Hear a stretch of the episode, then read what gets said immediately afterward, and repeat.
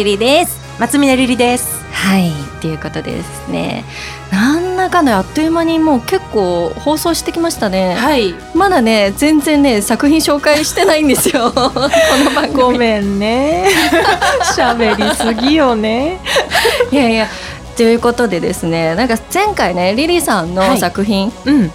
でのこうちょっといろんな裏話をね、はい。していただいたんですけど、ねえ私演技全くやったことないんですよ。うんうん。でまあちょこっとしたオーディションは受けたことあるんですけど、はいはい。はいすっごい大根って言われて あのうちの事務所に、ね、そこからもう全くやったことないんですけれども、ね、こう役うん。になりきるっていう、うん。その役作り。うん。で前回もねリリーさんがおっしゃってたんですけど、はその撮り終えた後に1年後にちょっと追加のシーンがある、うん。でもうすでに違う作品をやってる、そね、ちょこの切り替えってどうやってやるんですか？うねなんかねそうまずその中央義劇学院という演劇の大学があって国立の大学があって、はい私はそこで演技を勉強したんですけど、えっとそこで結構こう本当に鍛えられるんですよ。もう、はいはい。ものすごい量の作品を見るし、うん。ものすごい量を演じるので、うん。多分こうものこう精神ずぶとくなってるっていうところは一つあると思うんです。だからいちいちうろたえなくなる。っていうのはあります。うろたえるってどういうことですか、えっとねなんかえこれってどうだったんだっけ？あまずそうだね。セリフをはい。ものすごい勢いで覚えられるようになってます、えセリフってそんなに簡単に覚えられるようになるんですか、なってますね。もう多分それぐらいトレーニングされるのではあ。っていうのがその、まあ、何回か前にお話ししたんですけど、えっと、演技をして先生に見てもらうのが宿題提出って前回、はいはい。前々回ぐらいお話ししたと思うんですけど、それって要は一人でお芝居できないので、クラス十何人しかいないんですけどくいたクラスのメンバーで自分はこの作品やりたいから自分はこの役をやるからこれこれはあなたやってねって自分で配役決めないといけないんですよ。はい、同級生たちに言って。でそうすると人気のあるうん、学生は同時にものすごい数引き受けないといけないんですよ、ああもうみんなに声かけられちゃうから。そうだから、はい。ハムレットお願いねっはい。て言われた後に、うん。なんだろうなんか日本のなんとかやってねとか、はい。みんな自分で脚本とか小説をあの脚本に変えてはい毎週のように探すんですね。何を演じたらいいか。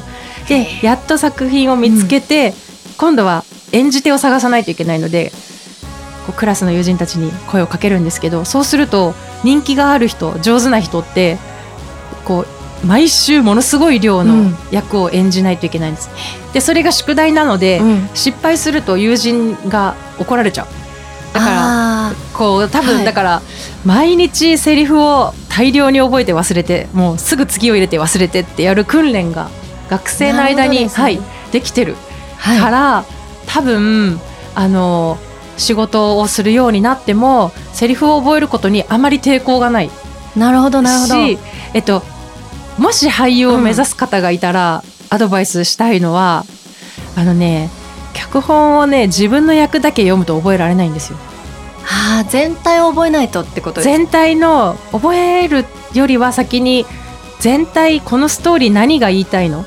こうん。の作品は何を伝えようとしてる作品なのかを、えー、と全部を読んで覚えてでそっから役ってあの無駄な役って絶対脚本に登場してないので、うんうん。自分の役割が何かを考えるんですよ。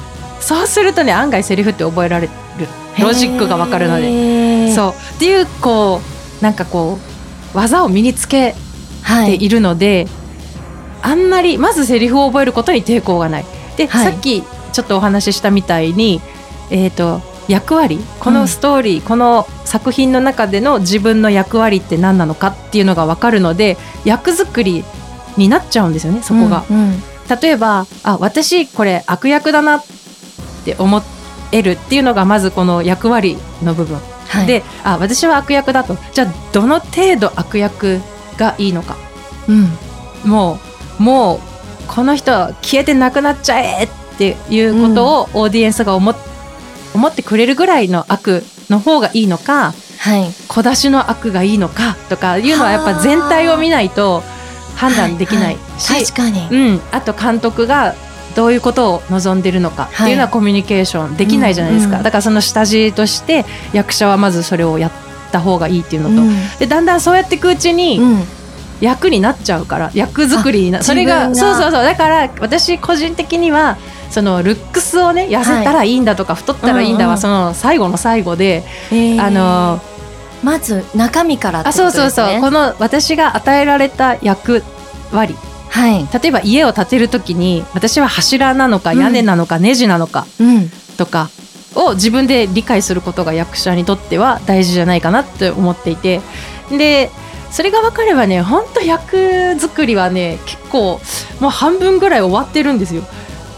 そう。であとはもうセリフを覚えるのは自分がどれぐらいこう読み込むかはいなんですけど、さっき本当お話ししたように全体像が見えているとあ私ここで嫌味を言う言わないとこの主人公は前に進まない。ってなればもうそこがプランニングのちゃんとこうポイントになっていくんですよ。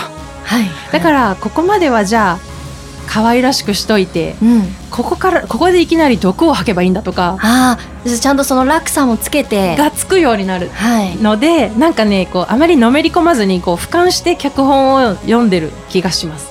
あーってことはあんまりなんかすごい演技をしてるっていうよりも、うん。なんか自然とその流れに自分が乗っかってそうだとやってるみたいな。思います。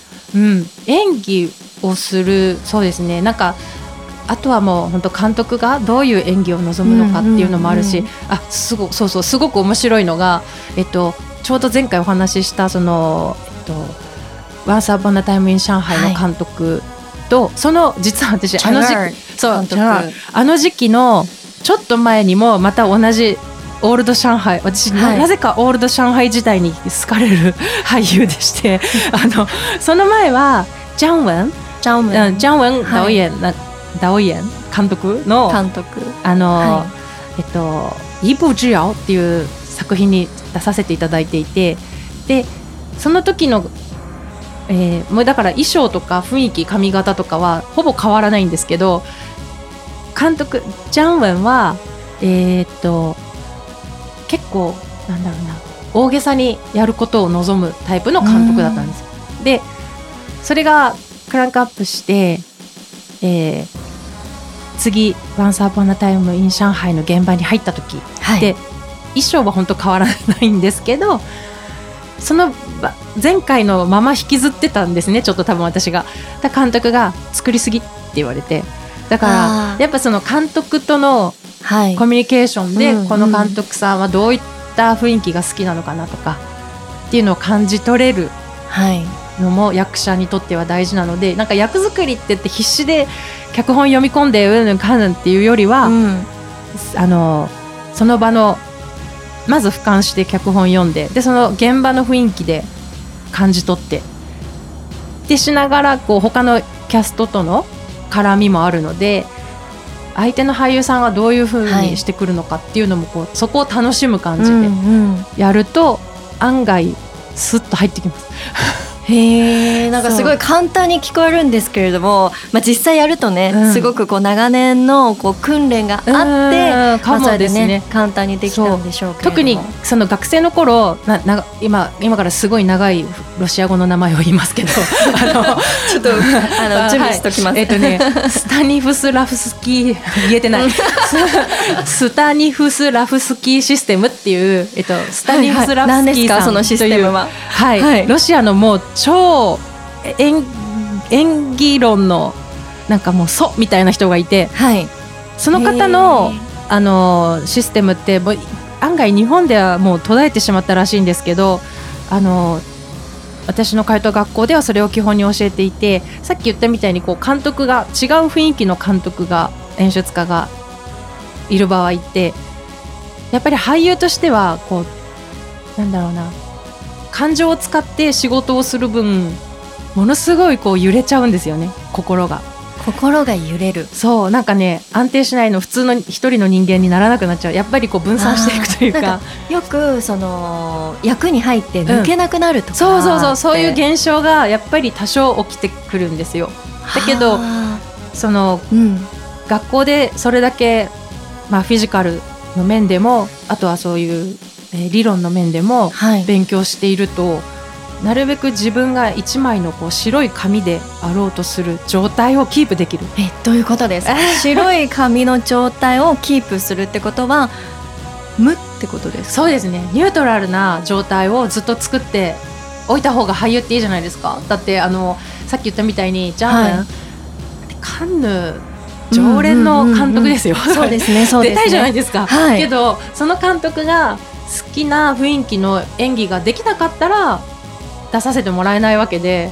ああそっかね。そっか。でじゃあ逆に言うとずっとそんな演技ばっかりしてたら、他のそのチャンガーうんうんうん。監督のようにあの違うタイプの監督だとお仕事できないし、うんうん。だから常にこう一回バーンと遠くにこうは羽目を外してうん。ややったスタイルからふっとこのニュートラルに戻ってくるうん状態をその学校で習ったかなっていうふうに。はい。その演技のその技術の部分だけじゃなくて、うん。こう心のメンタルのその部分も勉強する。まあはい。自分が武器っていうか道具なお仕事ですもんね。そうそう。おっしゃる通りでお仕事なんですよ、とか言って職業なんですだからあのやっぱりそういった意味ではこう、うん、もうちゃんついとかすごいドライでしたね。あのはドライというのは？はっきりしてましたよ。もうなんかこれで仕事なんだから、うん。これで収入を得られないんだったらうん。俳優辞めるって言ってましたね、10代で、うん、そうだからあーって私はまだ夢追い人だったのでああそっかっていう感じで。まあ確かにこれちょっと古い話ですけど、昔ってこう演劇を目指す人って、まあお金稼ぎができるから、で中国も改革開放した直後だったので、結構こう家族を支えるためにそれをやるみたいなうん人が多かったですよね。今みたいななんかこうアイドルになりたいとかっていう感覚ではなかったんですよね。うん。そうですね。ちょうど私が、えっと、大学生だった頃ぐらいっていうのがその要は昔は中国では全ての職業がいわゆるフェンペイあのそうですね。わかります。あの えっとそうみ皆さんあのこう公務員のようにそうなんですよ。あの国がはい。あの、まあね、大学生は国のエリートなので、はい。こう就職先を国が決めるんですよね。はい。だからそこに行くしかなかったっていうのがあってただ、えー、と私が学生だった頃ぐらいから少しずつ変わり始めて自分で仕事を探しなさいっていう状況に少しずつなってきていてでやっぱりあとその中国の特有の事情でその不幸戸籍問題とかあるから、はいはい学地方から出てきた学生はやっぱりどうしても北京で仕事を探したいんですよね。そうですね。はいってなるとこうすごく間でこうせめぎ合いというかはい地方に帰っちゃうと多分俳優としてチャンスがないので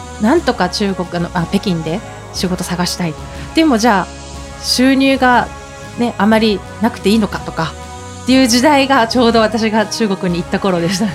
あ そう。ーじゃあままさにちょうどこう開けられそうになった頃ってことですよね。うん。急に中国がこういわゆる今のようはいにお金持ちになる、うん。ちょっと前ぐらいからいてそのはい高度経済成長を 見てきたって感じ、はいはい、確かに上の世代の本当にそういう演劇やられてた方は、なんかうちの親世代とかは、はいはい。もう本当に公務員みたいなそう感じですそうです。もう劇団に所属してっうんていう時代だったと思うんですけど、私らぐらいからはいわゆるテレビドラマに出た方がまあはい。下世話な話ですけど収入がね、うんうん。いいとかねっていうのはまあみんなが言い出した時代ですね。はあまた今日も面白い話ありがとうございました。俳優論演技論から。